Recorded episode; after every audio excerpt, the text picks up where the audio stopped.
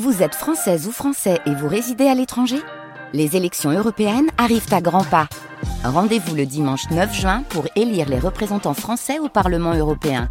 Ou le samedi 8 juin si vous résidez sur le continent américain ou dans les Caraïbes. Bon vote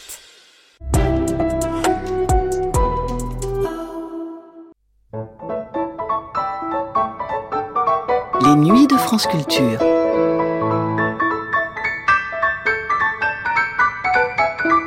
Les nuits de France Culture.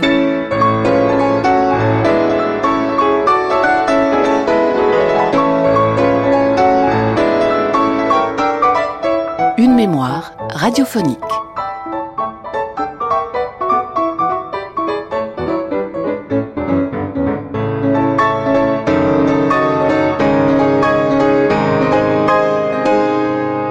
L'écriture de Nathalie Sarraute est une écriture du présent. Mise à part dans l'enfance, où elle ramasse et réunit des fragments d'un passé à la fois tendre et douloureux, son écriture permet de saisir un moment, un mouvement, et de lui donner corps par le langage. Il n'y a dans son écriture ni passé ni futur.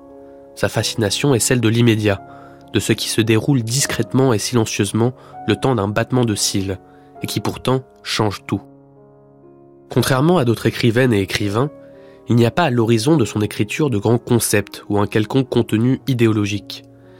Il y a une étroitesse remarquable, ce qu'elle appelle elle-même une forme de spécialisation, où elle ne s'occupe que de ce point précis du réel, où pour elle tout se joue.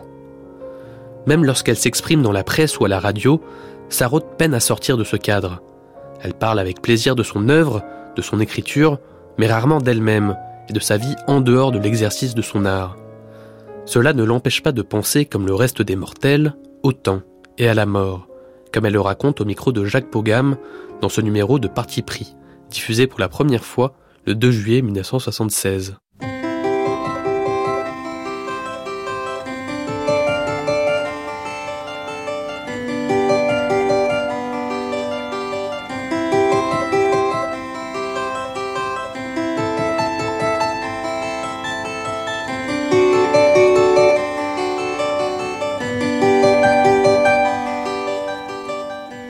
Bonjour, l'invité du Parti pris Motamo est aujourd'hui l'un des plus grands écrivains français, Nathalie Sarraute.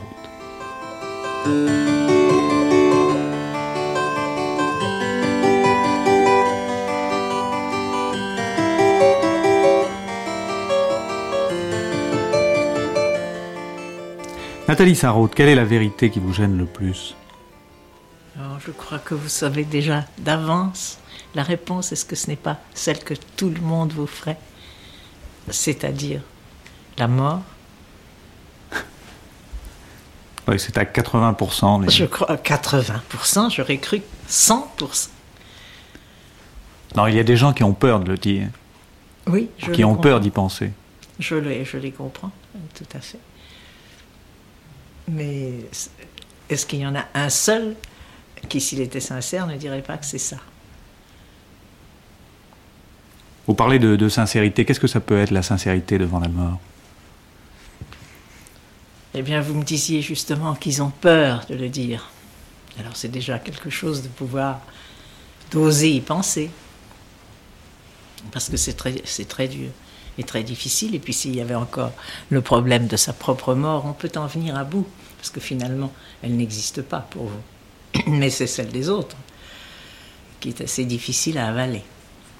Votre propre mort n'existe pas pour vous? On- non, elle existe très fortement et constamment, mais je dis qu'avec un certain travail, on peut arriver tout de même à l'accepter, parce que en se disant, ben bon, ça sera comme c'était avant la naissance, et après tout, moi je ne le saurais pas. Alors il faut juste espérer que ça se passera très rapidement. Par exemple, un accident de voiture, quelque chose qui, un coup sur la tête, et puis c'est fini, il n'y a rien. Ça sera comme c'était avant ma naissance. À ce moment-là, ça vous console d'une certaine manière, puisqu'on en sera inconscient, mais ce qui est effroyable, c'est qu'on sera terriblement conscient à chaque seconde de la disparition des, des proches.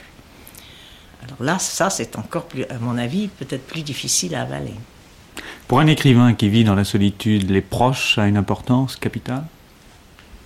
Oui, évidemment, évidemment. Mais vous dites le, le travail, ça permet de finalement d'exorciser l'après, mais il reste l'avant. Ce travail sur la mort, se dire que c'est un instant à passer, on retournera à ce qui se passait avant la naissance. Mais est-ce que ça permet de, de combler le, tout ce qui se passe avant la mort? Mais tout ce qui se passe avant la mort, c'est c'est la vie de chaque instant. Alors là, il n'y a pas de mort. Si on ne pense pas à la mort, et, justement quand on travaille, c'est ça l'avantage de tout travail, c'est que ça empêche de penser à la mort. Alors à ce moment-là, elle n'existe pas. Elle n'existe qu'au moment, euh, généralement quand on ne travaille pas, ou on... alors à ce moment-là, elle se présente le grand avantage du travail ou de la distraction ou des soucis, comme on l'a dit, euh, c'est ça, c'est que ça écarte la mort. C'est le but essentiel de votre travail? Oh non, certainement pas. Euh, le but essentiel de mon travail, c'est de réaliser quelque chose dont j'ai la sensation euh, que ça existe euh, que c'est là, c'est comme, si vous voulez, d'une certaine manière, la curiosité euh, d'un savant, d'une certaine manière, et en même temps que ça peut être communiqué, que ça peut se mettre à exister au dehors à travers une forme, à travers du langage, que ça peut se transformer en langage, être pris dans du langage et qu'à ce moment-là, ça acquérera une espèce de d'existence que ça n'a pas tant que le langage n'est pas venu pour le capter et pour le faire, le faire vivre, le faire exister. Alors c'est tellement intéressant et passionnant en soi euh, qu'à ce moment-là, on oublie tout, on oublie sa propre mort, la mort des autres et en général tout ce qui existe en dehors de cette chose-là. Mais quelle importance que cela existe? L'importance que, cela existe, moi je crois, euh, c'est tout à fait ridicule, euh, à certaines vérités, ça existe, c'est là, je le sens puisque je le sens, c'est que ça existe. Le fait même que je le sens signifie que ça existe. Donc, ça, comme je crois à la profonde identité de tous les, les êtres, à un certain niveau euh, de la conscience, euh, je crois que si ça existe pour moi, ça existe pour eux, et que par conséquent, euh, ça, ce langage, ce, texte, fera se lever aussi en eux des sortes de sensations euh, que jusqu'à présent peut-être n'étaient pas en eux conscientes, que nous éprouverons en commun quelque chose et qui est un certain élargissement euh, du monde, un élargissement euh, de notre sensibilité, comme tout art. Donc ce travail, ça n'est pas uniquement une forme d'esthétisme pour vous, c'est une façon de, d'apporter plus de liberté aux gens? Je crois que c'est une façon euh, d'élargir ces cadres étroits et d'écarter ce mur euh, d'apparence qui nous entoure, d'essayer d'élargir de quelques millimètres. Les très grands euh, génies ont fait d'énormes conquêtes et ont apporté d'immenses territoires non défrichés, mais même si c'est possible d'agrandir de quelques centimètres, eh bien, je trouve que c'est déjà, ça vaut la peine d'être essayé. Lorsque vous cherchez à gagner ces quelques centimètres, est-ce que vous avez l'impression que vous vous trouvez dans un sillage euh, d'hommes comme Freud, par exemple? Ah, pas du tout. Euh, je dois vous dire que je n'aime pas du tout la psychanalyse. Naturellement, on sait que cette résistance a des significations évidentes et profondes. Euh, mais je ne me suis jamais préoccupé des théories psychanalytiques. D'ailleurs, je crois que même si je croyais à la vérité de ces théories, et je n'ai plus fort doute sur la plupart euh, des affirmations euh, de, Freud.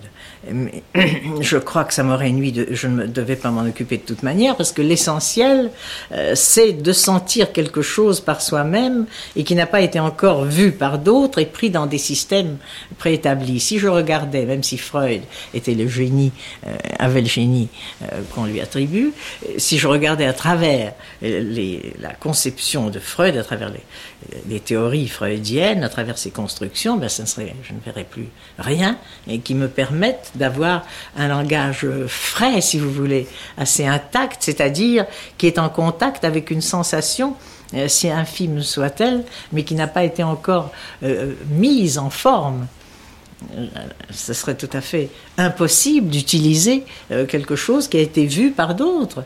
Or, mon inconscient, je le vois à travers la psychanalyse, c'est-à-dire l'inconscient. On ne sait pas ce que c'est puisque c'est inconscient. On me dit euh, que Freud a vu dans cet inconscient, et je, trouve, je pense que dans ce cas-là, euh, cet inconscient est assez misérable, assez limité, d'une grande monotonie, s'il ne contenait que ce que il voit la psychanalyse. Je pense que s'il existe véritablement, il doit contenir bien davantage. Enfin, quelque chose d'immense. Mais alors il faut chercher par soi-même. Et par soi-même, en dehors de la psychanalyse, on ne peut pas faire sortir quelque chose qui soit totalement inconscient. Euh, il faut, il faut se regarder, sentir dans quelque chose qu'on peut extraire soi-même avec ses propres moyens, avec ses propres outils, même s'ils sont mauvais, mais qui sont à vous avec vos propres lunettes et alors sentir quelque chose qui est aux limites de la conscience. Ces tropismes, on peut les retrouver, n'importe qui, s'il avait du temps et s'il voulait se concentrer, pourrait retrouver en lui-même, sans l'aide de personne, euh, tous ces mouvements que je montre. Ces tropismes donc, que vous exprimez à travers un langage frais, ce sont des sensations indéterminées. Elles sont, justement, elles n'ont pas de nom. Elles n'entrent pas dans les catégories de la psychologie. Ce ne sont pas des sentiments déjà connus, euh, déjà classés, euh, ce qu'on pourrait appeler la jalousie C'est quelque chose qui est là, qu'on ressent et dont on ne sait pas ce que c'est. Et qui ne peut être rendu euh, que par des analogies, euh, par des images, des images que je choisis volontairement très simples euh, et banales pour que le lecteur très rapidement puisse sentir euh, quelque chose d'analogue à ce qui est en train de se passer dans ses consciences dans ce que je montre. Ça, peut être rendu par un certain rythme de la phrase. ces mouvements qui passent en nous extrêmement rapidement qui font que tout d'un coup, euh, vous me dites quelque chose et je, je rougis, admettons. Eh bien, je n'ai pas le temps de m'y arrêter. C'est une chose qui est passée très vite. Après ça, il faudrait que je le reprenne, euh, que je l'examine pendant très longtemps. Et alors à ce moment-là, je retrouverai certainement tout, tout, un déroulement, toute une sorte d'action intérieure qui aboutit au fait qu'en une seconde, au moment où vous avez dit ça, sans que je sache même pourquoi, j'ai senti euh, quelque chose qui m'a fait rougir. Par Et vous arrivez à recréer cette seconde C'est de le recréer. Alors il faut à ce moment-là le développer comme un film au ralenti. Et à ce moment-là, avec beaucoup d'efforts, vous arrivez à retrouver, et ça demande beaucoup d'efforts, le mouvement intérieur qui a abouti à cette rougeur que vous n'avez même pas... Euh, euh, qui vous est, ça vous est arrivé sans que vous sachiez ce que c'est n'est-ce pas? Eh bien, tout ça, ce qui se passe chez moi, ça vous arrive sans que vous sachiez ce que c'est. Mais ce mouvement intérieur obéit à une logique. Euh, Il obéit à un certain déroulement d'une véritable action intérieure. Et s'est passé quelque chose. Euh, je me rappelle, j'avais lu dans la correspondance de Flaubert, Flaubert disait On n'a encore jamais trouvé qu'est-ce que c'est, qu'est-ce qui, euh, ce que c'est que par exemple la sympathie. Eh bien, je me suis dit, tiens, ça touche assez près à mes recherches, parce que finalement, quand ça aboutit à ces simples mots, moi je trouve euh, que quelqu'un est sympathique. Qu'est-ce que ça veut dire? Il s'est passé tout un énorme travail intérieur euh, qui est aux limites de la conscience. On ne saurait pas dire sur quoi c'est basé, qui vous fait dire que cette personne est sympathique c'est tout un énorme déroulement et qui englobe des quantités de choses, toute votre personnalité, tout ce qui émane de l'autre, des quantités de choses qui sont assez mystérieuses et qui sera très difficile de retrouver. Et globalement, très rapidement, vous dites ça. Ce mot recouvre un monde de sensations. Si vous les regardez au microscope et au ralenti. Alors finalement, c'est à travers une loupe grossissante et au ralenti que je peux les retrouver. Prendre un mouvement comme celui-là en lui-même, et puis montrer ce travail intérieur assez complexe qui se fait et qui aboutit au fait que vous dites, ou que même vous, vous sentez, même sans vous le dire, que telle personne est sympathique. Mais est-ce que l'analyse de ce mouvement intérieur change ensuite votre façon de vivre, votre façon de réagir? Absolument pas, parce que je, je vis sur le même rythme euh, que tout le monde. C'est au prix d'un énorme travail que je peux retrouver ça, parce que ça m'intéresse de regarder ça à travers des verres grossissants et de le refaire. Mais dans la vie, Je suis pressé comme tout le monde. J'éprouve très rapidement des sensations qui passent euh, très vite, comme tout le monde. On n'a pas le temps de s'y arrêter, on ne pourrait pas vivre. Euh, ce n'est pas un mode de vie, c'est de la littérature. On est dans l'art, si on veut, n'est-ce pas? Euh, C'est un univers, comme un univers poétique qui n'a rien à voir avec la vie courante. Et dans la vie courante, eh bien, on est obligé d'abord de se fier aux apparences qui sont nécessaires, qui sont une simplification, un gros euh, vous dites par exemple une telle personne est avare, j'ai fait tout un livre pour montrer que quand on dit c'est un avare, ça n'a aucun.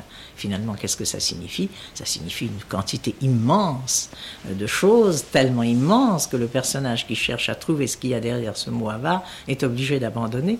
Il y en a trop. Eh je suis bien obligé dans la vie de remarquer que certaines personnes ont certaines conduites qui sont celles de, de l'avare et par conséquent avoir à son égard des attitudes de, euh, mettons, de prudence. Je n'irai pas lui emprunter de l'argent ou des choses comme ça. Mais ça ne veut rien dire. ce sont des choses de pure. Euh, une façon euh, pratique. Et je vis dans la vie pratique et courante comme tout le monde. Vous parliez de microscope. Vous avez une mentalité de savant? Non, c'est difficile, n'est-ce pas, de, c'est peut-être même maladroit d'employer ce mot de microscope parce qu'alors on a euh, trop l'impression euh, qu'il y a là quelque chose et qui existe en dehors euh, du langage qui pourrait se passer de langage. En réalité, c'est tellement lié le langage et cette sensation-là qu'on ne peut pas les séparer et que s'il n'y avait pas une forme et un langage pour la faire vivre, cette sensation, elle n'aurait pas d'existence. Alors qu'une expérience scientifique existe en soi. Ça, c'est lié, n'est-ce pas, à, au langage. Ça existe d'une manière tellement vague dans chacun de nous. Ça passe si fugitivement, si rapidement, que tant que ça n'a pas été pris, justement, et transformé, et grossi, et ralenti, et transformé par les mots, ça n'a pas d'existence. C'est tellement, c'est fugitif, c'est rien. Là, vous parlez d'un mouvement qui finalement est extrêmement fin, et pourtant le, langage est à la disposition de tout le monde. C'est la grande difficulté. C'est de prendre le langage qui est à la disposition de tout le monde, qui sert à exprimer les choses les plus courantes et les plus banales, et d'essayer d'y glisser ça. Et je crois que c'est ça qui fait que le roman est tellement en retard euh, sur la musique ou sur la peinture, c'est qu'il est obligé de se servir euh, du langage qui sert à n'importe quoi. Et où les gens retrouvent, quand ils l'entendent, ce qu'ils ont l'habitude d'entendre toute la journée. Ils retrouvent les mots courants. C'est comme ça que quand ils écoutent mes dialogues, ils ont l'impression, mais je, n'entends que ça. Ce n'est pas vrai. Ils ne l'entendent pas comme ça. Ce pas les, dialogues qu'ils entendent pour de bon. Mais ça ressemble ça a la même, si vous voulez, cette espèce de, de rythme du dialogue ordinaire. Ce sont les mêmes mots.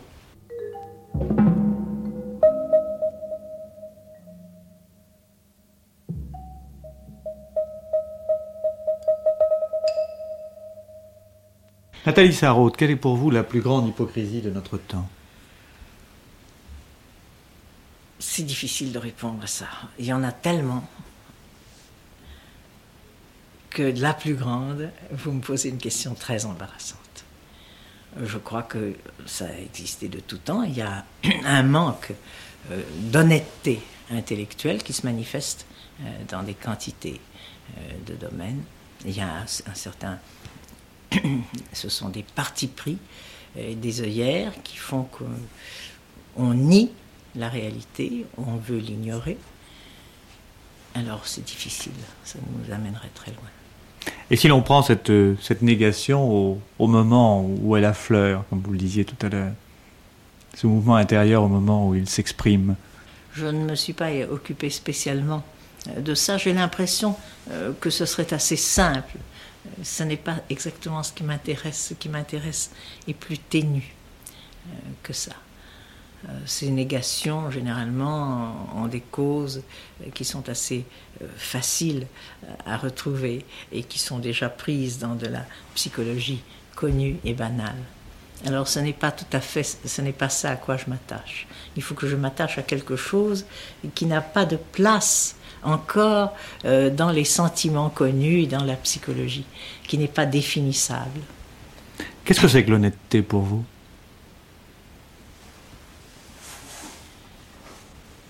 C'est quand on est sûr et qu'on voit que quelque chose existe et que ça va à l'encontre de votre confort, euh, de vos convictions, euh, que ça vous amène à des révisions quelquefois déchirantes, que vous êtes prêt à tout sacrifier pour vous incliner devant quelque chose qui est là et qui est vrai. Vous l'avez vécu cela? Mais on le vit à chaque instant. Euh, on le vit à chaque instant. Et à chaque instant, euh, tout d'un coup, une chose apparaît et on est obligé de la reconnaître alors qu'on ne veut pas la reconnaître parce qu'elle vous dérange, parce qu'elle vous gêne, parce qu'elle enlève une espèce d'harmonie, de cocon dans lequel chacun de nous est enveloppé. Elle brise euh, ce cocon douillet. Alors, c'est à chaque instant un travail que chacun est obligé de faire. La solitude de l'écrivain n'a rien à voir avec un cocon douillet Je ne dirais pas que c'est tellement douillet parce que je crois euh, que ça comporte la solitude est aussi quelque chose qui est très angoissant. C'est assez, ce n'est pas tellement facile à supporter. Euh, la distraction quelquefois est extrêmement enviable. J'envie beaucoup les gens qui aiment par exemple jouer. J'ai jamais su jouer.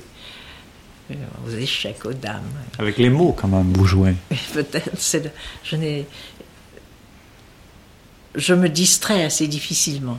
Et j'envie les gens qui peuvent justement se distraire. Euh, alors, la solitude est à la fois quelque chose qui est douillet, parce que ça vous enveloppe, vous êtes écarté euh, du monde extérieur, mais vous êtes écarté aussi de tout ce que le monde extérieur vous apporte d'excitant, d'apaisant. C'est-à-dire que la solitude ramène à la mort. Elle ramène très souvent.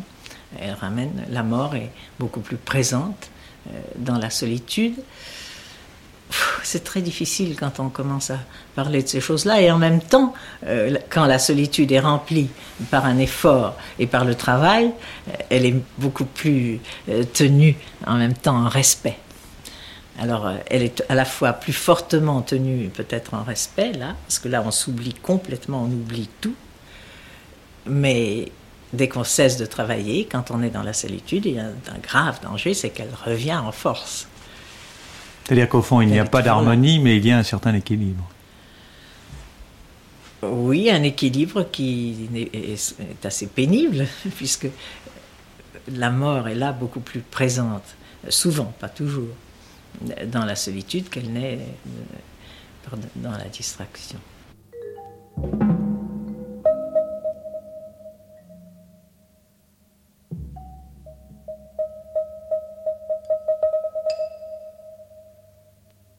Nathalie Sarraute, quel est l'événement de ces dernières années qui vous laisse le plus d'espoir?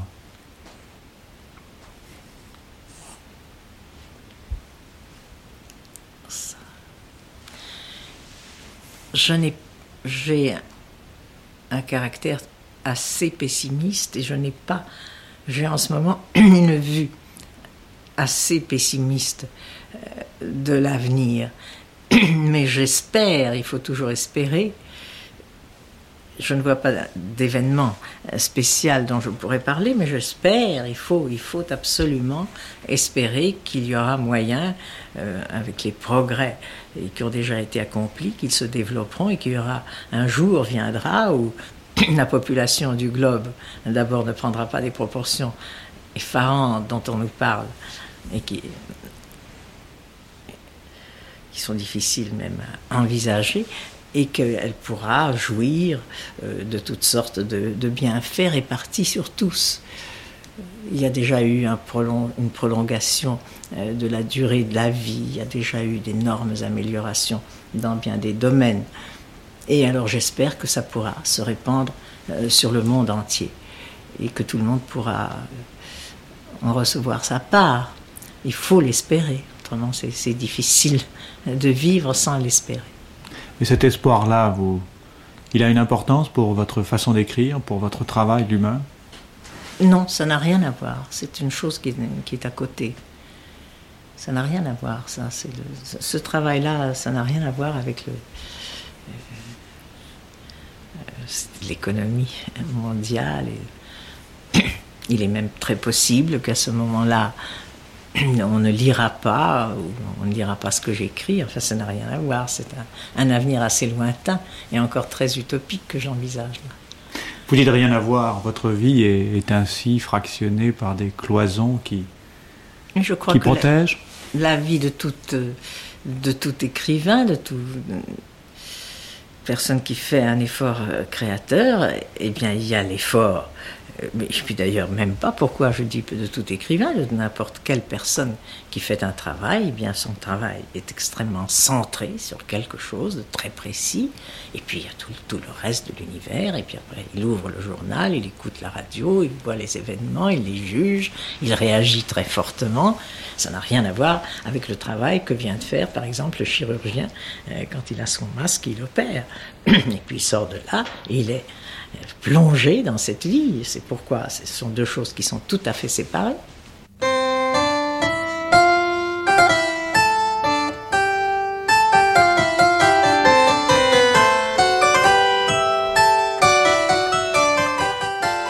Merci Nathalie Sarraute. Je vous rappelle notre euh, adresse, parti pris pièce 4718A, 4718A, maison de, de Radio France, 75 790 Paris, cedex 16 Merci d'être avec nous et bon week-end.